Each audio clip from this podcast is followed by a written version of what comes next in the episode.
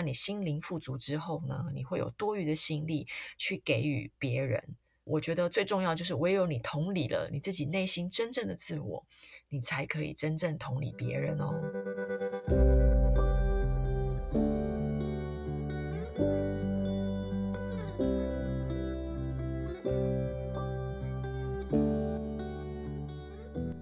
大家好，欢迎来到艾米之音。今天呢，我邀请到我在英国的好朋友来跟大家聊聊，身为第一线的教育工作者，他所看到的事情。那在节目开始之前呢，我想要花一点时间跟大家分享听众回馈。那第一位呢，是来自香港的读者，他说这边是心理小治疗的电台，那他就说了第一次只听第八集，然后就深深的被吸引到，就心中就有一种啊你怎么会知道的感觉就浮现了，而且尤其是在这种很艰难的时候，很容易不安失落。那一直觉得说自己很难得遇到和内心世界蛮合的人，就觉得说从 Amy 的分享和探讨呢，就可以感受到我是一位 美丽、知性、温柔跟坚强的人，真的是太感谢了。然后还有说，我认为所谓的 Podcast 就是一种心灵思想的互动，每一集的题材内容都不一样，及新鲜感和知识满满。第一次的 Podcast 留言就给这边了，希望大家一定不要错过。哇，真是太感谢，就是这位香港读者的回馈。那如果说你听完艾米之音有什么样子的想法呢？也欢迎就是五星留言好评让我知道，因为这会是我继续做节目的动力。那如果说你愿意，就是让我知道说，诶，是你留了这个言等等的，那你可以截图到我的 IG，然后私信我跟我说。那我会最近会想要办一个抽奖的活动，那我会希望说可以透过这样子互动的方式呢，让我的读者可以更感受到我的用心。好，那废话不多说，我们就开始这集的 podcast 吧。那就像我刚刚说的，今天的来宾呢是我在英国认识的好朋友。那他除了有教育背景以外呢，自己也有在研读心理学或是自我成长相关的课程。所以，我们平常呢，其实就很常聊关于教育啊、亲密关系、友情、人生等等的课题。所以，想说借由这样子的平台，可以跟大家分享我们平常所讨论的议题或者是一些想法。那我们就请他自我介绍一下吧。嗨，大家好艾米的听众们，大家好。那我现在啊、呃、是一名高中英文老师，然后我的背景是英语教学，还有戏剧教育。那就像 Amy 刚刚所说的呢，我个人喜欢一些心理学方面的呃东西，所以我平常会去上一些工作坊啦，或者是去参加张老师的的课程这样子。嗯，那我们来聊聊是什么样子的原因会让你一直想要持续进修的，好不好？因为其实身为一名正式的高中英文老师，算是拿到一张铁饭碗的门票了吧？那是什么样子的原因让你就是工作几年后决定出国进修一个学位呢？嗯，好问题耶，这个就讲到其实可能源自于我自己内心的一种渴望吧，就是。最根本的原因，我先是觉得是想要去寻找自我，就是可能因为我上一段亲密关系，呃的结果不是我的预期，不如我所预期，那我会发现我好像没有很了解自己，就是一直以来就是呃忙忙碌碌啦，而没有静下心来，所以我想要借由一些一直很想做的事情，然后从里面呢找到自己的一些内在的想法，这样子。嗯，了解。所以你那个时候是想着说，诶，去海外攻读研究所，就是同时呢，也是让自己休息一阵子，因为你那时候海外研究所是不用理学校的事情，然后给自己一个去寻找自我的一个机会嘛。嗯，是诶，对，没错。你这样讲，我觉得他其实感觉现在回想起来，对我而言好像就是那种国外的 gap year，就是我在这一年当中，我可以慢下来。然后去听听自己的声音，嗯，然后也去学学自己一直很想学的东西。嗯，那我可以问一下，当初你是工作大概几年，然后才决定给自己一个去国外念研究所的机会？嗯，那时候刚好差不多十年左右。那最主要就想说啊，然后去散散心，然后哎，那一直也想要去国外念个书，所以。呃，很自然而然就结合了这两件事情，然后也很幸运，就是哎，一切都还蛮顺利的，然后还认识了这么棒的 Amy，谢谢。那你可以分享看看，就是为什么当初你在英国呢？不是学跟自己的教育或自己的工作最息息相关的英文教育，而是选择一个比较特殊的 drama education 戏剧教育吗？嗯，这说来有就是蛮有趣，就是有点像是歪打正着的感觉，但是又很幸运，就是哎。呃，完全是我想要的东西。就是我本身就是蛮喜欢戏剧的，会看一些剧场啦，然后很喜欢看电影啊。然后平常在教学上呢，呃，就会用戏剧的方式去让学生去做练习，这样子就是请学生们，然后从准备稿子啦，然后背稿啦，然后再来呃肢体的呈现，然后彼此的互动，可以练到听跟。呃，说的部分，所以我觉得戏剧的部分呢，哈，是我想修的部分。那刚好同事有介绍，就是说，诶，他有朋友在英国念戏剧教育，觉得很棒这样子。嗯，那你自己读完之后，跟自己的预期不太一样，可是你自己是喜欢的吗？我觉得收获很大，诶，戏剧教育呢，哈，它跟我们一般的认知的那种戏剧是不太一样的。那他们那边所谓的真正的 drama education 呢，其实它是没有特定的讲稿，也没有特定的台词，好，它是针对选定一个主题，哈，让所有参加在这个活动当中的学员们或者是学生，哈，他是透过扮演戏剧里的角色呢，他是在设计好的情境当中是做即兴的对话。哦，针对这个方式呢，就可以训练那个呃学员们，他可以做口语的表达啦，然后思维的展现呐，然后情绪跟动作方面都有所发挥的机会。那透过在跟别人的互动当中去觉察自己的感受跟想法，所以其实这样的 drama education，它是比较是在乎就是这个呃学员本身他个人的成长，觉察自己心理跟想法的一个表达的训练，这样。哇，天啊，也太有趣了吧！这真的完全颠覆我们原本对戏剧的一个想法。就是原本可能会觉得说，是不是教大家如何做动作啊、表情控管啊等等，或者是戏剧的彰显？但它其实是一个自我察觉跟情绪表达的一个训练耶。是啊，就是完全跟我们想象的不一样。所以对我来讲，因为我刚好对心理呃学方面，还有呃智商类的东西很有兴趣，所以觉得哇，简直是挖到宝一样这样子。嗯，所以这也是为什么，就是你从英国回来之后，就不停歇的去参加张老师的受训的一个机缘吗？嗯，是啊，就是哎，刚好这个部分我可以运用在教学上面，因为其实我们华人社会呃下成长的孩子们呢，啊，我们其实我们自己也是见证人啊，嗯，就说我们对于呃自己的觉察，然后对意见的表达都比较被动，嗯，啊，甚。至无法觉察自己一些想法或者是情绪，啊，就是没办法表达，所以透过这样子的东西，那我觉得哎。反而可以在呃回台湾的时候呢，在教学上呃可以好好的应用这样子。那它里头的课程呢，它有上到一些，就像你刚刚说的哈，Amy 刚刚说，就是的确我们比较重视的不是背台词，或者是、嗯、呃声音的训练。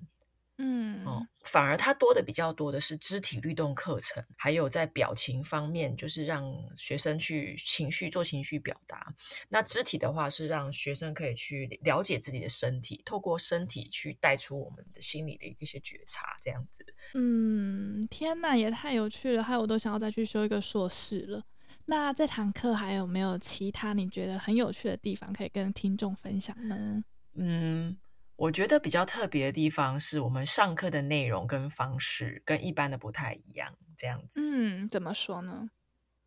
就是呃，我们上课呢都是用工作坊的方式，就是每堂课是三小时，然后呢，我们老师会每个礼拜都请一位客座的教授，或者是在戏剧公司里头工作的呃戏剧老师来帮我们上课。然后他上课的内容呢，就是有呃针对不同的主题，比如说有一次我参加一个教授的呃工作坊，那他的主题是所谓的时光宝盒。那这个工作坊的主旨就在帮助我们去探索自我，因为我们要学习成为像戏剧教育的老师这方面的过程当中呢，我们自己先需要先去先体验成身为戏剧教育的参与者是什么样的感受。那在那次的活动当中呢，就是我亲身经历到，就是这个戏剧可以让我们抒发我们内心一直讲不出来的事情。在场的每一位同学呢，就是要选一个让自己对自己觉得呃非常重要性的代表的小物品。然后大家在音乐啦、灯光啦的那一种呃熏陶之下，就是这个情境之下，然后放到那个时光宝盒当中这样子，然后去大家去分享为什么要分享这个东西，就是分享每个人带来的小故事。然后呢，就是甚至还要选一样你觉得让你觉得很有触动的，就是其他同学的小物品这样子。嗯，那。呃，很巧的是，我选中的 partner 呢，他对他而言，他的那一个呃重要的，我自己是放身份证，呃，学生证啊，就是对我而言，嗯、在我那一年，就对而言是一种呃人生的里程碑，就是因为毕竟我已经工作了很多年嘛。然后我再出去的时候，在所有留学生当中，我几乎是比较年长的族群，所以对我而言，那张学生证就是呃我自己最好的突破跟学习的成长的见证的里程碑这样子。嗯，那我的 partner 呢，他选的是一枚戒指，然后看到那枚戒指，我都当场泪崩了。嘿，嗯，对，就是我也很意外，为什么我对那个戒指这么有感觉？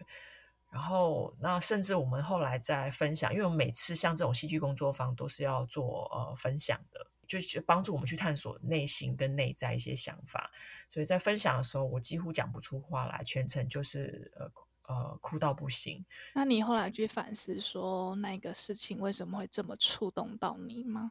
嗯，或许是我的 partner 他所讲的内容吧，因为他在跟我分享这个故事的时候，就是说他为什么会选这枚戒指，是因为他的呃未婚夫啊、呃，就是很支持他，然后呃，那他因为他是从阿根廷来的，嗯，非常远，就是他是为了他的梦想，也是一一样来到这么远的英国，然后然后未婚未婚夫跟就是说等于是远距离了啦，就是愿意陪着他，然后。达成自己的梦想这样子，然后那边就是他们之间的情谊，可能让我触动到，就是我后来回想，让我触动到，就是我上一段的亲密关系这样子。嗯，对，所以那个力量真的非常的那个，真的你要亲身参与过，你才知道那个东西带给你的震撼，就是连我的老师都吓到，就说我我几乎哭到是没有办法发表这样子。嗯，他大概知道，他大概知道，就是我可能有经历过一些什么，所以在分享的时候就特别有感触这样子。嗯，肯定是的。嗯哼，对，那就是这一个方面，就是说，我觉得这个课程可以帮助我们探索自我。那我自己本身就是最好的见证者，这样子。那另外，我觉得像这样的课程最大的体悟就是说，其实它可以应用的地方非常广哦。它从学校教育啊，然后一直到职场上的训练，都可以带入这样子，完全颠覆我们对戏剧的想象，这样子。嗯，那你可以分享你是怎么样带入？这个你所学，然后进入到你的高中课程了吗？像我们的教授，他就是呃，等于算是英国的巨擘了。他整在英那个英国的戏剧教育是呃非常有前瞻性的。呃，领导性的角色，那他就是广泛推广，也可以应用在学校教育里头，然后帮助孩子们去做语言的表达。那比如说像是我们英语的训练，那英语方面口语的表达也是可以透过学生在扮演一个角色的时候呢，然后顺便也可以练到英语的口语表达。那 Joe Winston 他这个教授他是很有名，有名到现在连中国哈，他们整个教育界都非常风靡戏剧教育，所以 Joe Winston 就被挖角到中国大陆去做呃戏剧教育的推广哦。哇，那你可以上他的课，真的是这个学费好像花的非常的值得了。是啊，我觉得我真的是赚到了。就是说，哎，去到才发现，就是说，戏剧教育，就是我们学校的戏剧教育是，呃，在英国等于是算是呃先驱了这样子。嗯，感觉真的是超有帮助的哎。那如果听到这边有兴趣的听众们呢，也可以去申请华威大学的戏剧教育所。那你有没有什么要继续补充的呢？那像我们的老师呢，他也是呃，甚至。有名到连我们学校的 business school 的教授都来挖角他，就是因为他们欧美很流行，就是利用这种呃戏剧教育类的呃训练手法，去帮他们的职场人员做一些深度的呃技能提升啊、或者是自己的内在的提升，这样子就是开一些像创意教育的课程，然后去激励他们的学生在呃做一些职场上的决定，比如说像是。呃，讨论一些商商业的呃 project 的时候呢，会比较用不同的角度去思考，就透过扮演不同的角色，对，然后去做一些互动，然后看看对于这个方案呢，他们可不可以有另外的一些火花跟做法这样子。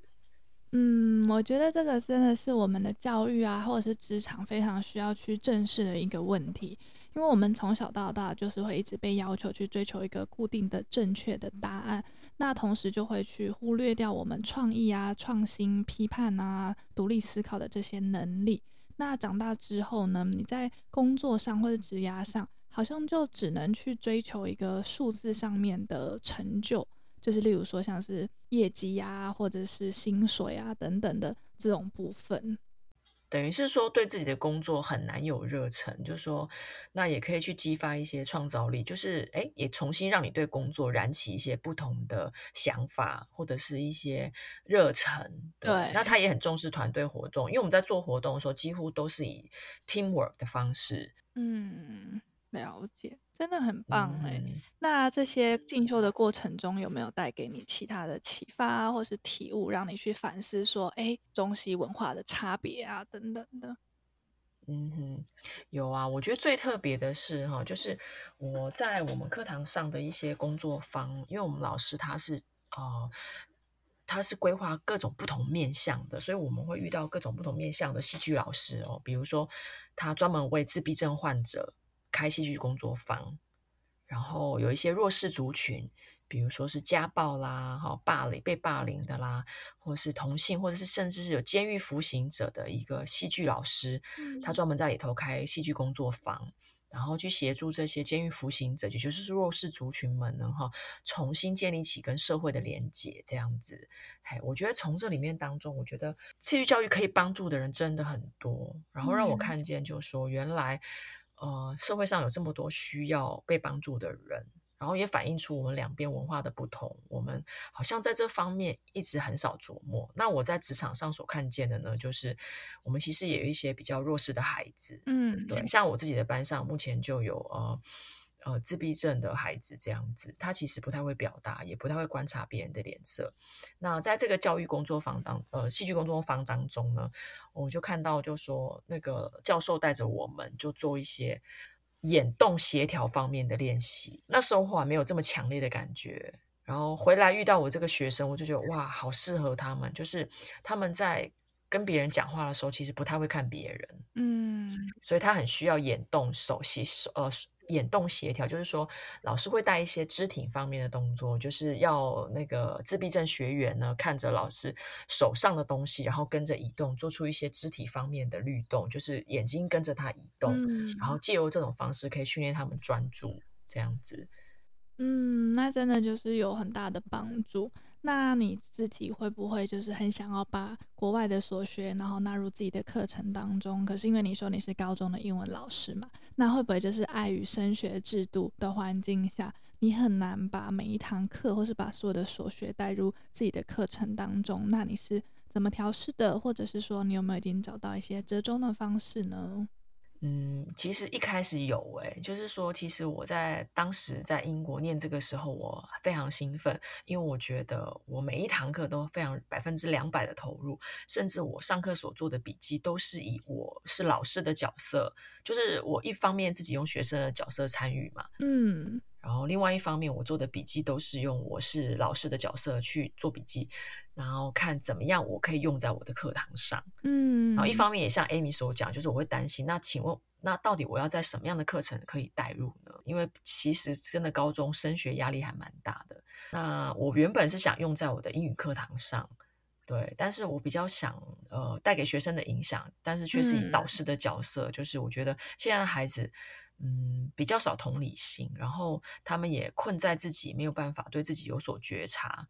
然后不太会表达自己，对，然后所以我想说，训借由这个方式去训练他们，可能一开始想要在班会当中啦，或者是说早自修的这种时间就比较零碎的，嗯，对，像这种，对，那那好消息是说，我回来之后、嗯、新课纲已经开始了。Amy 有听说新课纲吗？有啊，有啊。嗯，对，那像这个新课纲，它基本上就是多了一些比较弹性的课程，就是可以让老师可以多开一些像是讲座啦，啊，或者是呃这种不需要连贯性的一个课程，就是说，哎，我今天就办一场讲座，办一场工作坊。所以我就利用像这样的机会，就是让学生可以参与。另外还有一个就是多元选修，多元选修的话，就是每周有两小时的课程，然后让有兴趣的同学可以选修。那我目前就是呃固定的话，就有用这个选修的时间，然后我开了一堂课程，叫做“用你的身体说故事”，那就是提供这个年级所有学生都可以来上这样子。嗯，天啊，感觉超有趣的。那所以就是每一周都是呃用你的身体说故事，可是你每一周都会有一个主题这样子吗？嗯，是的，没错，就是由我们自己规划。天呐，也太棒了吧！当你的学生好幸福哦。那身为一名第一线的教育工作者，你会不会有一些看到的问题啊，或者是议题，是你觉得很希望政府和家长可以多正视的呢？就是呃，我觉得现在孩子哈，他就是在呃表达自己的方面，包括想法跟情绪，比较没有办法呃了解自己在想什么。那也有可能现在呃社会整个氛围，比如说网络跟科技的发达，让他们没有去呃时间，没有机会去了解自己。嗯，就我在教育第一现场的观察呢，希望可以透过戏剧教育。利用这种扮演就融入角色的方式，比较不会有压力。如果说今天是叫他自己站起来发表自己的想法的时候呢，他们可能会很紧张。没错。但是如果透过在故事的情境当中呢，请他去想象啊、呃，如果自己是里头的角色，或是直接扮演这个角色的时候，遇到这样的问题或者是情境的时候，然后你就直接。讲出你的想法，就是有点像脱稿演出啦，或者即兴演出，然后让他可以健康跟合理表达自己的想法跟情绪，这样子。嗯，我觉得你刚刚说的那个，可能网络科技太发达，然后让大家比较没有时间去正视自己内心的问题，这个我其实真的非常的有感。因为虽然说我自己是算是偏是家家教老师，然后我的学生的族群非常多，大部分也都是成人，可是我自己观察到的是，我发现。好多成人他们没有办法，或者是说他们几乎没有给自己，就是给自己独处时间的这个能力。就是我观察到的是，变成他们宁愿花很多时间在 social media 上面看人家出去吃吃喝喝啊，自己也想要跟着去打卡。可是反过头来，他们都不知道自己要什么，或者是来上英文课的时候，不知道自己学习的目标是什么。在问他们关于他们未来的规划等等的时候，就发现他说不出来，所以我就觉得说，是是因为我们从小到大就是没有学着去了解自己，然后表达自己的想法。嗯，是啊，哎，Amy 真的观察很仔细耶。真的吗？就 是如果连大人都没有办法没有办法做到，那我们又怎么能够期许说我们的下一代能够做到这些？就是说家长也没办法做好的示范。然后如果连教育者他们在学校唯一一个最主要的呃学习资源的来源当中没有办法获得呃一个范例或者是 role model，那我真的不知道这些孩子们是怎么样可以去学习，就是说如何去认识自己、了解自己这样子。哎，我发现艾米老师除了教英文之外，也对学生们的状态非常关心。哎，真的是 太棒！如果每个老师都可以像你一样就好了。没有啦，我其实觉得你更伟大。我其实只是跟学生就是当朋友、当闲聊，嗯，可能他们会觉得说，哎，为什么 Amy 老师好像都过得很开心啊，好像都没有烦恼，好像很正向。所以他们其实生活上如果说有什么问题，他们就是会来找我聊聊。那我其实自己也观察到，就是说，如果说他们今天生活状况很不稳定，或者是情绪很不稳定的话，其实在学习上面的成效是非常的扣分的。所以我会很希望学生是就是 overall 的一些状态呢，都是很健康、很健全的。那这样子他们在学英文的时候，其实状态啊进步的幅度也都会大幅提升。那我自己也会去反思，说为什么社会上有这么多令人遗憾的社会案件的发生？其实我觉得很多时候都是归功于，例如说情绪表达不好啊，或者是说不具备爱的能力，或是不具备同理心等等的这种状况，所以我们社会案件才会就是这样子层出不穷。是啊，所以其实我心里面有一个小小的目标，就是说，希望戏剧教育可以在台湾推广开来。就是说，其实，在国外他们学戏剧教育啊，嗯、不是只有英文老师。反而是他们会是让体育老师或者是呃健康教育方面的老师来学这些东西，甚至社会科的老师都会来学哦。他们都会应用在课堂上去引导学生去表达情绪这样子。所以我会希望说，台湾的第一线所有的教育者们其实也可以参与像这样的东西这样子，然后把它应用在自己的课堂上。我相信对我们整体的教育呢，甚至是老师自己都可以呃有所帮助，直接做好示范，因为我们。对，我们第一线人员如果参与过这样的训练，其实我们就自己先觉察自己，嗯，然后我们自己如果有所不同的视野不同，然后我们的思考也不同之后，自然我们所说出来的、所表现出来的，会默默的潜移默化到学生身上，这样子。嗯，我觉得你刚刚讲到一个关键字——觉察、自我觉察部分，嗯、你有没有什么想要补充的，嗯、或是跟听众们讲的再更清楚一点？嗯、因为在猜，有可能大家不太明白觉察的意思。嗯哼，就说呃，一般来说呢，我们其实华人的文化之下，我们会比较压抑，甚至会觉得像生气啦、伤心、难过啦，是比较羞耻或比较负面的情绪。嗯，然后是压抑的，然后不能表达出来的这样子。但其实呢，在就是。就我所接受过的一些训练当中，像比如说在张老师啦，那他会鼓励就说，那要去正视面对这样的情绪。如果你压抑他，他反而会在别的地方用变形的方式、比较扭曲的方式去表达出来，反而会影响到你的人际啦，或者是你的学习状态啦，都没办法专注这样子。嗯、那戏剧教育方式的话，他就会协助你透过呃。剧中人物的角色，然后去发挥出来，这样子，你可能参与的当中，你不自觉的，你没有办法发现，就是哎，其实你在生气。然后，那透过这个方式，你反而可以比较自然的，没有被 judge 的，就是没有被批判的状态之下，能够比较自然的表达出来，让你觉得哎，觉察说哦，原来我遇到像这样子的，比如说同学们之间啊、呃，比如说很喜欢呃考 C 对方啊，就是呃。朋友之间的取笑啦，那你明明心中很不舒服，可是你又不好意思说出来的时候，那在我们剧中如果有遇到相同的情境，那他反而会觉察到哦，原来我其实是很有情绪的耶，嗯、我其实很不喜欢别人这样说我诶。哦，然后透过这样的方式，甚至我们都是用团体的方式，就算他第一次没办法呃表达出来，他会透过其他的学员表达的时候，他会发现说，原来对于自己有生气的情绪的时候。他可以模仿或者是学习，哎，原来其实情绪的表达，对于生气情绪的表达是可以这样表达的。他反而可以从跟其他人角色的互动当中，可以学到怎么样去表达表达情绪这样子。嗯，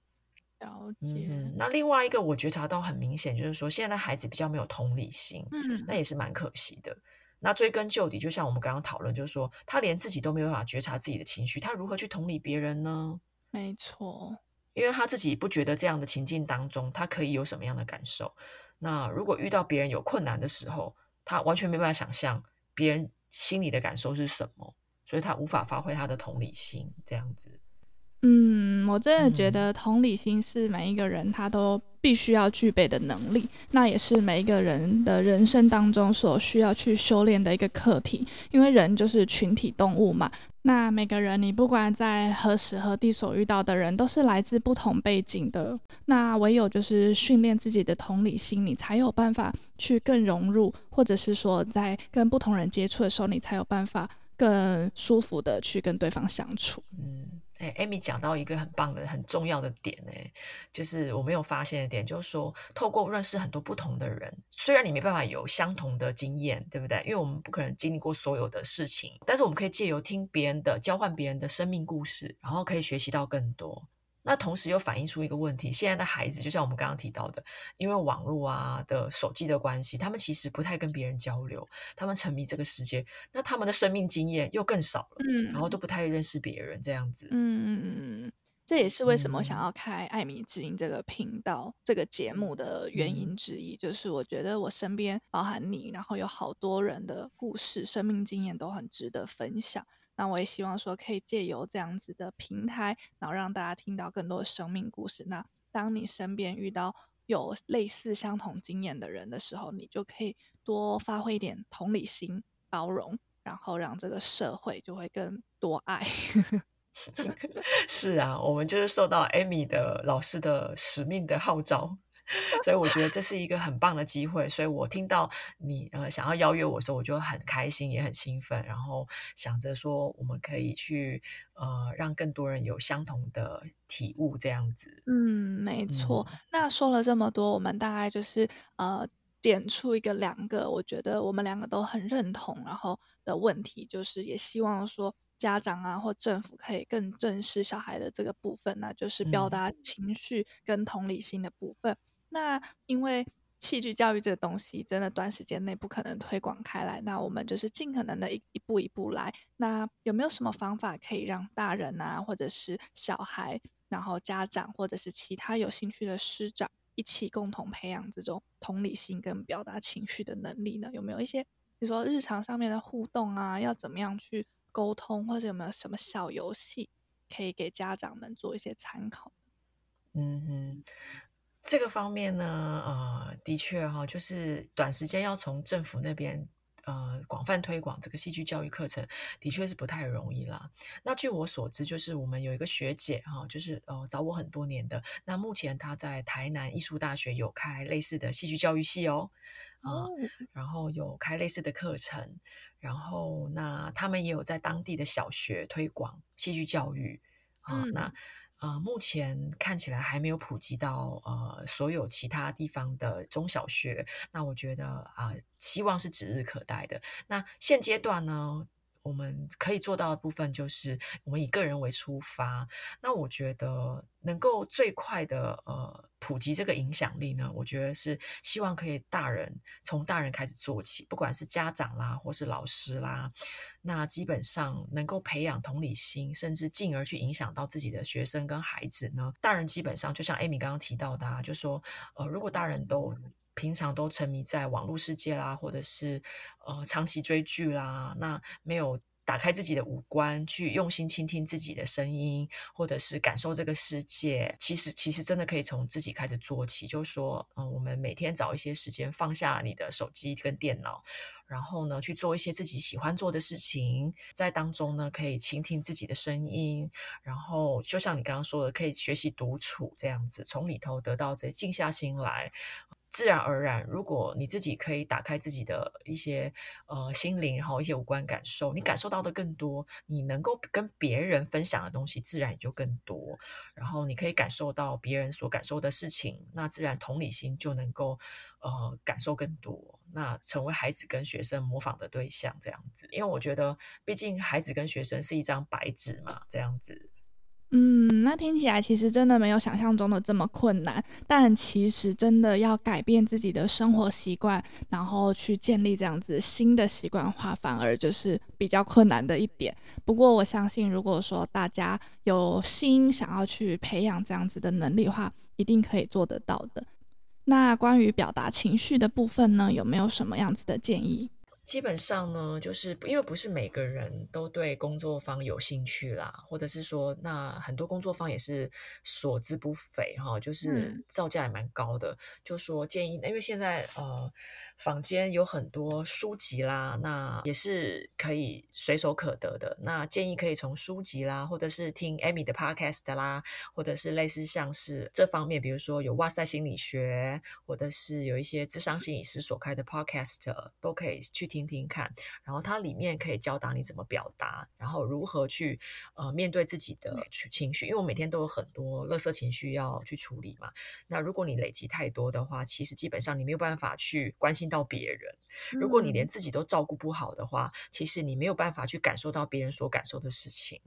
我觉得呃，增加自己的生活经验是是一个方式啦，就是你亲自体验过之后呢，那你自然可以体验到别人所感受。比如说，你可以去当义工啦。好，然后或者是说，直接从你最有兴趣的先开始。比如说，有些人可能对看剧很有兴趣，那其实你可以从看剧当中呢，去可以学说，哎，原来其他人在生活当中，在遇到这样的状况，或者是从事这样的工作的时候，会有这样子的情境跟感受。那建议还是可以去跟别人讨论。如果只有默默自己看剧，然后可能会觉得啊，只是消遣，然后打发时间这样子。嗯、所以就说看完剧之后，建议还是可以跟你的朋友啊、家人啊说说你的感受、你的想法。那慢慢也打开你自己的呃心里面的一些感受这样子。嗯、所以多阅读啊，多看剧或电影这样子，那也是一个好的方式。就是目前我们在疫情期间可以做的事情这样子。嗯，感觉其实可以趁这个疫情在家里的时间，好好就是去正视一下自己的问题，然后看看有没有什么习惯啊，可以从这个时候慢慢的把它建立起来。那关于就是嗯，表达情绪的部分，我刚刚突然想到，是不是其实写日记这件事情也可以帮助大家去正视自己的情绪？因为好像透过写日记的方式，是不是可以去更知道说，哦，原来我有这样子的情绪，然后你把就是感受啊写下来等等的，是不是也会蛮有帮助的呢？如果要实际用一些比较具体的方式呢，我是可以分享，就是说我在工作坊里面学到的。呃，刚刚 Amy 有提到写日记是一个很好的方法嘛？那对，那我透过工作坊，还甚至连我的那个呃，有一阵是一位临床心理师，他建议的方式也是用书写的方式。哦，你不一定要是日记这么的制式，这么的有压力，因为现在我们呃通常都不太手写了嘛，都是打字比较多。那呃就是说呃是比较弹性，就是适合自己的方式。那你透过书写或者是用录音也是可以，最主要就是对自己有一些反刍的动作。你最主要能够静下心来。那有些人是用静坐的方式，有些人是跟亲友对谈的方式，那甚至更专业，他可以去跟咨商师聊，因为咨商师会用比较呃有架构的，它会引导你如何去觉察自己哦，他会从不同的，比如说像是认知、情绪跟行为方面、嗯、各个方面去切入，让你去呃知道这其中的联动，你为什么会这么想，然后引导你怎么说，然后你的感受是什么。然后，当你有批判自己的时候，那智商是它就像一面镜子一样，会照出你正在批判自己这样子。对，那那回到刚刚书写的方式，那比较精确的练习方式呢？一开始可以先用自由书写的方式，不要给自己压力，想什么就写什么。嗯、然后，呃，时间也不一定，你今天想想写两句话，你就写两句话。然后隔天。你想写更多，你就写更多。然后，如果再到隔天你不想写，你就不要写，也没有关系。嗯，对，一开始先不要有压力，然后慢慢的才可以养成一种习惯，习惯就成自然。你就会慢慢的，呃，透过书写的方式去了解自己在想什么。哎，原来我有这样的心情，这样子。最精准的练习，有一个比较精准练习方式，就是用你、我、他。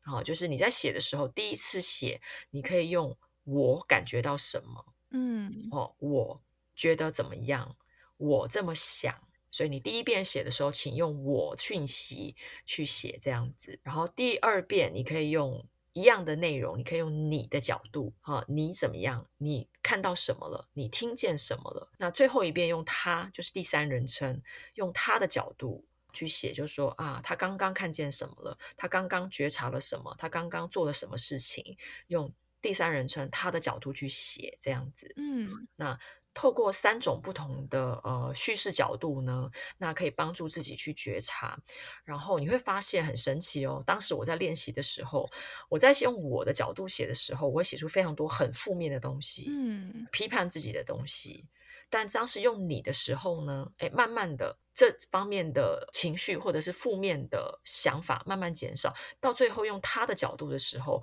反而。可以变成比较中立的方式。那透过这样的书写，我反而觉察到，哎，我刚刚在用我的时候，我一直在批判自己，但是我用了他的时候，我反而用了比较少批判自己的角度。所以从三种比对之后呢，会发现原来我们常做的批判自己的事情，其实是其实自己才是对自己最严格的人。那那时候就有这样的体悟，就说啊，原来我要对自己再放松一点，再宽松一点。其实别人并不一定是这样认为我们的。嗯，嗯了解。哇，这集真是含金量满满呢，太喜欢了！我觉得听到这边的朋友们也觉得 非常的有耐心，但是我相信有听到这边的听众们一定也觉得这集真的是收获非常满。那我们节目也要慢慢的进入尾声了，那你有没有什么想要跟大家分享，或是有什么想要给大家的话吗？